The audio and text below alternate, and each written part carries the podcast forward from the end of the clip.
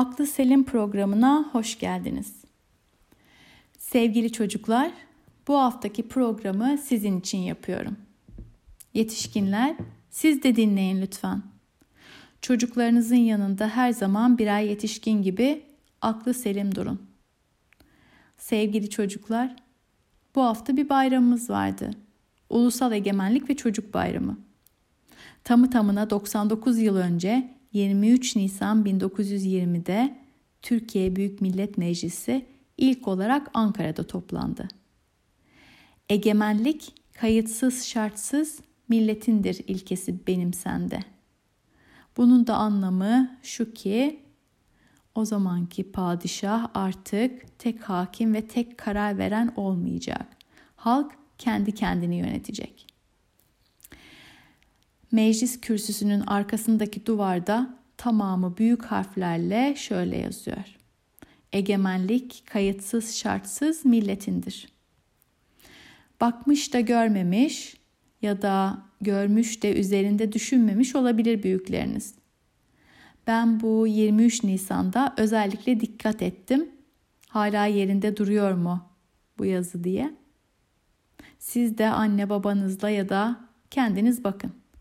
Google'da Türkiye Büyük Millet Meclisi fotoğrafları diye arayınca bulunabiliyor. Evdeki büyüklerinizle, okuldaki öğretmenlerinizle, hatta arkadaşlarınızla ne anlama geldiğini konuşun. Türkiye Cumhuriyeti'nin temelini oluşturan bu ilkeyi seçimlerle sağlıyoruz. Genel seçimlerde mecliste bizi temsil edecek milletvekillerini seçiyoruz. Bu sene 1 Nisan'da da yerel seçimler yapıldı.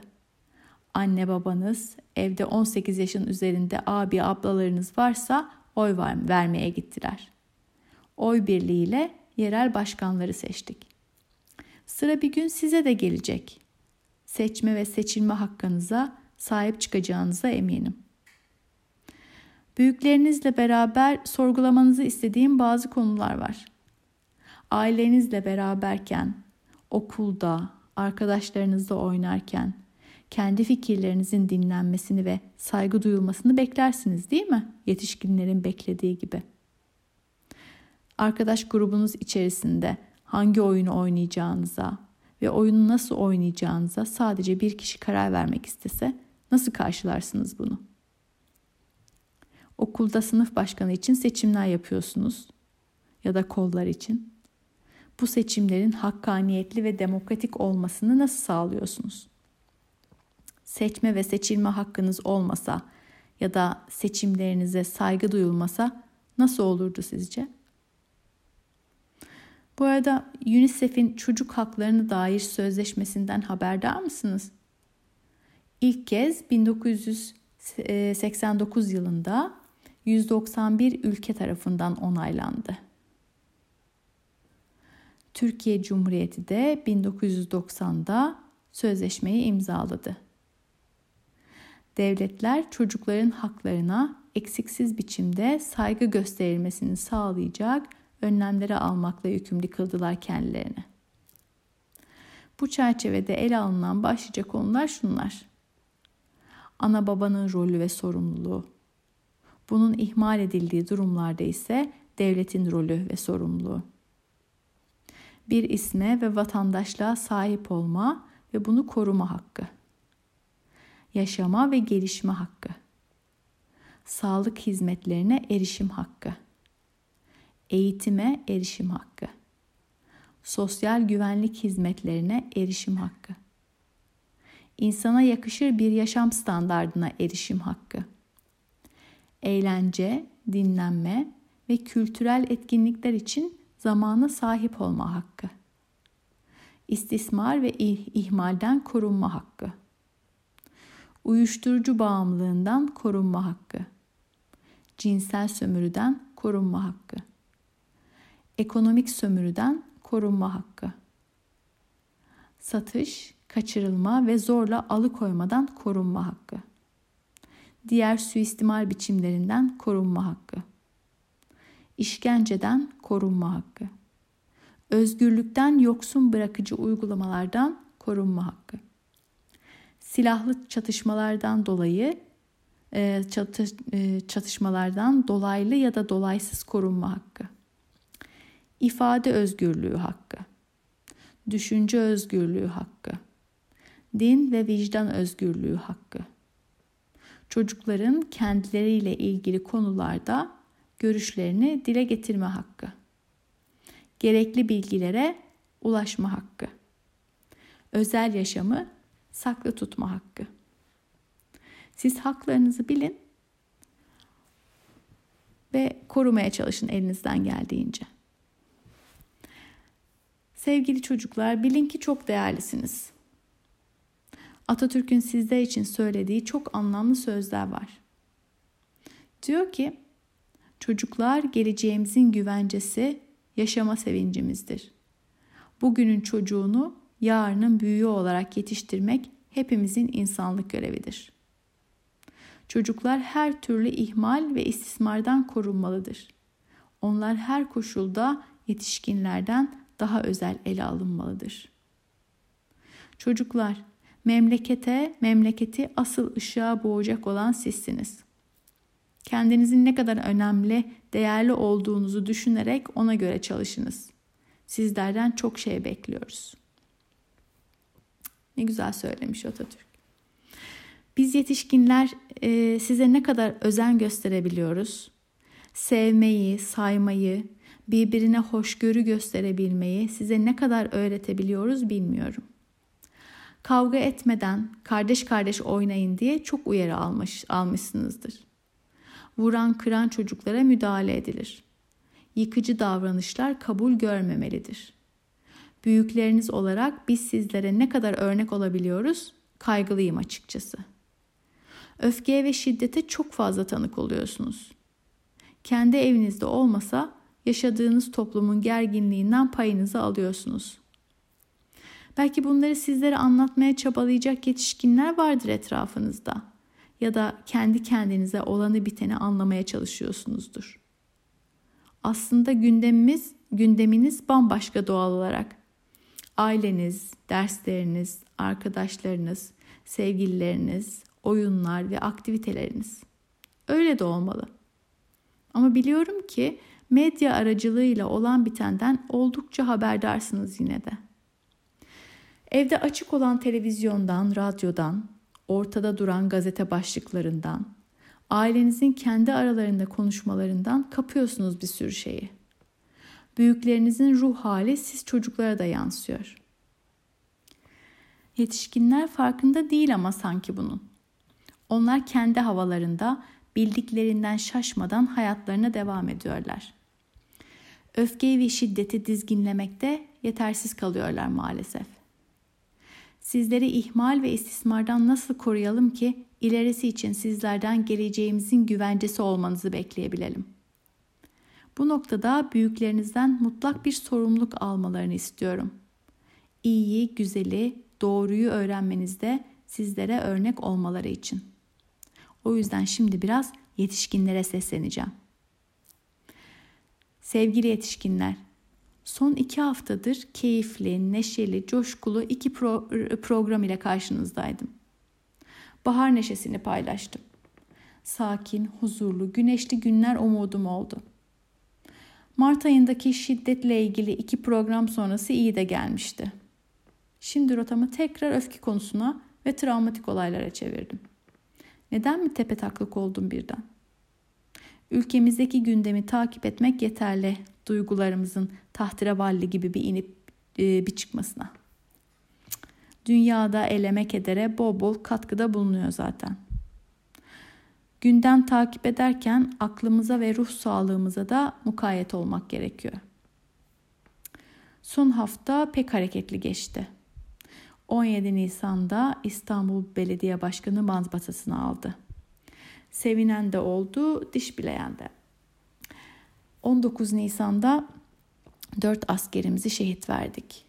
20 yaşlarında pırıl pırıl 4 evlat. Vatan aşkıyla hizmete evlat acısı karıştı. 21 Nisan sabahına Sri Lanka'daki terör saldırısı haberiyle uyandık. İki kilisede Paskalya ibadeti sırasında artı dört büyük otelde meydana gelen patlamada yüzlerce insanın canına kıyıldı. Dehşet verici sayılar. Ve burada mühim olan sayı değil ki zaten. Hem yurdumuzda hem yurt dışında terör kurbanı olan her bir canın değeri. Biz dünya insanları 15 Mart'ta Yeni Zelanda'daki iki camide gerçekleştirilen katliamdan ne öğrendik? Öğrenmemeye bu kadar direnecek mi insanlık acaba? 21 Nisan daha bitmedi. Şehit cenazelerinin defnedileceği acılı bir gündü. Acılar ortak yaşanacakken, paylaşılıp azaltılacakken yeni huzursuzluklar ve şiddet olayları ceryan etti.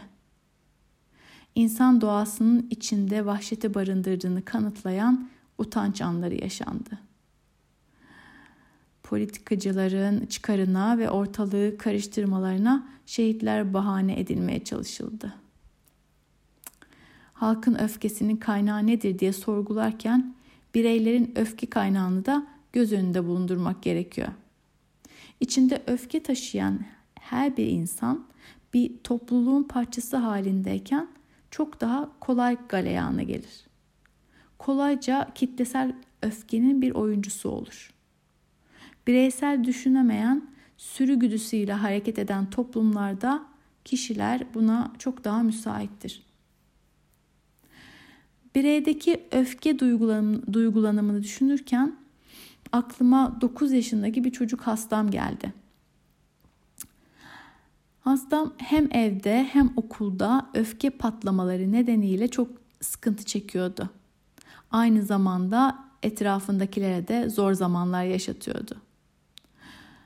Oyun terapisi gözleme esnasında çoğunlukla asker figürlerini kullanıyor ve bol bol savaştırıyordu onları. Baya figürlerin kafalarını falan koparma girişiminde bulunuyordu. Bunu yapmanın bir nedeni var mı diye sorduğumda canım istiyordu ondan cevabını veriyordu. Canı hep şiddet içeren oyun biçimini çekiyordu. Bazen e, düplolarla kuleler kuruyor, yaptıklarını e, tekmelerle yıkıyordu. Hareketleri son derece ani ve sertti. Yapmak istediği şeyde zorlanınca ya da yapması engellenince ağız dolusu küfür, küfürle lanet okuyordu. Bir gün ofisimden içeri tüm enerjisini saçaraktan daldı. Büyük bir coşkuyla anlatmaya başladı. Biliyor musun dün bir filme gittim ve kendimi gördüm dedi. Oradaki öfke benim işte. Filmi anlatmasını istedim. Gittiği film ilk programlarımdan e, birinde bahsettiğim e, bir animasyon filmi. Adı Ters Yüz. Film üzüntünün nasıl depresyona dönüştüğünü anlatıyor esasında. 11 yaşındaki bir çocuğun kafasının içindeki duygu merkezine götürüyor bizi. Kontrol merkezinde 5 ana duygu oturuyor. Neşe, hüzün, korku, öfke ve tiksinti. Hepsi ayrı ayrı renkte vücuda gelmiş. Öfkenin rengi kırmızı ve kızınca başından alevler çıkıyor. Tanıdık geldi mi? Benim hastama kesinlikle tanıdık gelmişti en azından. O gün beraberce adını koyduk sorunun. Terapiler devam ederken bir taraftan da aileyle görüşüyordum. Anne ve baba bir süre sonra ayrılmaya karar verdiler. İkisi de ayrılma sebebini birbirimizle geçinemiyoruz artık olarak açıkladılar önce. Bu sefer anne ve babayla ayrı ayrı konuşmaya başladım. Anne babanın kendisine şiddet uyguladığını itiraf etti. Ee, çocuklar nasibini almıyordu neyse ki fiziksel olarak şiddetten. Ama olana bitene şahittiler. Bir nevi psikolojik şiddete maruz kalıyorlardı. Az sonra da babanın çocuklara kızdığında sözel olarak küfür edip e, üzerlerine yürüdüğü bilgisi geldi. Boşanmadan önceki son zamanlarda benim küçük hastam annesinin önüne geçip babasına yumruk göstermeye başlamıştı. Bir de e, babanın çocukları sık sık cezalandırma huyu vardı. Yaptıkları bir şeye kızdığında çocukların oyuncaklarını atarak ya da üzerlerine basarak kırma şeklinde. Ee, baba ilk zamanlar bahaneler bulup görüşmelere gelmedi. Sonunda kendisiyle konuşabildiğimde e, onu oğluyla beraber oyun terapisi odasına davet ettim. Kabul etti. Oynarlarken e, çocuk babasına komutlar veriyor. E, askerleri nasıl vahşice birbirlerine saldırtacağını gösteriyordu. Babasından da gösterdiklerini yapmasını istiyordu. Ee, baba çocuğun istediğini yapmaya çalışıyordu ama göz ucuyla sık sık bana bakıyordu. Olanı biteni yadırgamış bir hali vardı. Benimseyip de aynı dünyaya girmediğine mutluyum. Ee, ben de babaya yardımcı oldum oyuna nasıl katkıda bulunabileceği konusunda. Askerleri konuşturmalarını istedim. Vurulunca canlarının nasıl acıdığını anlatacaklardı birbirlerine. Baba teselli edecekti bacağı koparılmaya çalışan askere. Oğlunu da davet edecekti bu teselli çabasına. Askerler birbirlerini aile birbirlerine ailelerini anlatacaklardı. Sonra arkadaşlarını nasıl özlediklerini. Baba yaralarını sarıp onları eve gönderecekti. Savaş bitmişti çünkü. Oğlunu da bu yaraları sarmaya davet, davet edecekti evlerine göndermek için de çocuk görevlendirildi. Artık askerler birer birey olmaya başlamıştı. Çocuğun e, şiddet uyguladığı objelerden çıkmışlardı bir, bir şekilde. Sonra e, çocuktan da asker olmasını istedim. Oynadığı figürlerden biri olmak nasıl bir duygu onu sordum. Hiç güzel değil dedi. Artık başka bir şey oynamak istiyorum. Zamanla okulda arkadaşlarıyla oynarken onları itip kalkmamayı, vurup kırmamayı öğrendi. Rol modellerinin önemini bu örnekte net gördüm. Baba oğlun işbirliği yaparak öfkesi, e, öfkenin üstesinden gelmeyi başarmasını da. En başta da empati yapmayı ve karşısındakinin bakış açısından bakmayı öğrendiler. Böylece davranışlarını yapıcı olarak değiştirmeleri mümkün oldu. Sonra çocuğa bir de ödev verdim. Çocukla beraber bir öfke günlüğü tutacaktık. Onu kızdıran, sinirlendiren olayları yazacaktık içine. Sıkça haksızlığa uğradığını düşündüğü durumlar cereyan ediyordu. Bir de yapmak isteyip de izin verilmeyen durumlarda çileden çıkıyordu. Derdini anlatamıyor, öfke duygulanımıyla sıkıntısını dışarı vuruyordu. Negatif enerjisini e, önüne ne ve kim çıkarsa ona boşaltıyordu. Aslında bir bakıma doğamızın bir parçası olan öfkelenme duygumuzun henüz yeterince ve kısa sürede dengeli hale getirilmemesiyle ilişkili bir durum bu. E, beynin olgunlaşması ve çevremizden öğrendiğimiz davranışlarla da bunu zamanla becerebiliyoruz. Ama hep söylediğim e, gibi her duygunun bir görevi var. Öfkeninki de kendimizi tehlikelere karşı korumamızı sağlamak ve bizi tehdit edecek unsurları geri püskürtmek ya da ortadan kaldırmak. Bir de sürekli bir ödül arayışı içindeyiz ve aradığımıza ulaşmayı kuvvetle arzuluyoruz. Amacı ulaşmak sürecinde motivasyonumuzu sağlayan dopamin adlı kimyasal ödüle ulaşılmadan hemen önce doruk noktada. Arayış dürtüsünün sonuca ulaşma yolundayken engellenmesi ya da yıldırılması ya hüsrana ve hayal kırıklığına yol açıyor. O zaman da içimize kapanıyoruz, depresif oluyoruz. Ya da hiddet sistemimiz harekete geçiyor. O zaman da hiç hoş, hoş olmayan davranışlar sergileyebiliyoruz. Tepemiz atıyor, çıldırabiliyoruz. Tekme tokat girişebiliyoruz. Kırıp dökebiliyoruz. Elimizin altında silahlı alet varsa çekip karşımızdakini vurabiliyoruz. Aslında öfke kısa süreli ataklarla seyrediyor. İkisi de geçici duygular ama kısa, süresini kısa tutmak ve dozunu azaltmak çok önemli. O yüzden çocuklarınıza ve kendinize duygularınızı adlandırmayı öğretmek çok mühim. hüsran ve öfkeyi adlandırmakla başlayabilirsiniz mesela. Fiziksel e, veya zihinsel işlerle dikkatin sağlıklı bir şekilde dağıtılması, asıl isteklerin yerine tutabilecek doyumlar bulma, kendini anlamlı uğraşlarla oyalamak öfkeyi kontrol altında almayı sağlıyor. Böylece öfke duygusuna da sınır koyabiliyorsunuz. Bir de çocuklarınıza hayır derken nedenini güzelce açıklayın. O zaman size sadece engelleyici bir unsur olarak e, bakmaz ve iletişiminiz kolaylaşır. Böylece çocuğun kendini ifade etmesine de imkan vermiş olursunuz. Derdini anlatabilen ve kendini dinletebilen çocuklar çözümleri beraberinde getirir. Bugünün çocuğunu yarının büyüğü olarak yetiştirmek anca böyle mümkün olabilir. Nesiller boyu süre gelen öfke döngüsünü kırmak için bir yerden başlamak gerek. O zaman bu zaman olsun. Şiddet kaderimiz olmasın. Sevgiyle kalın.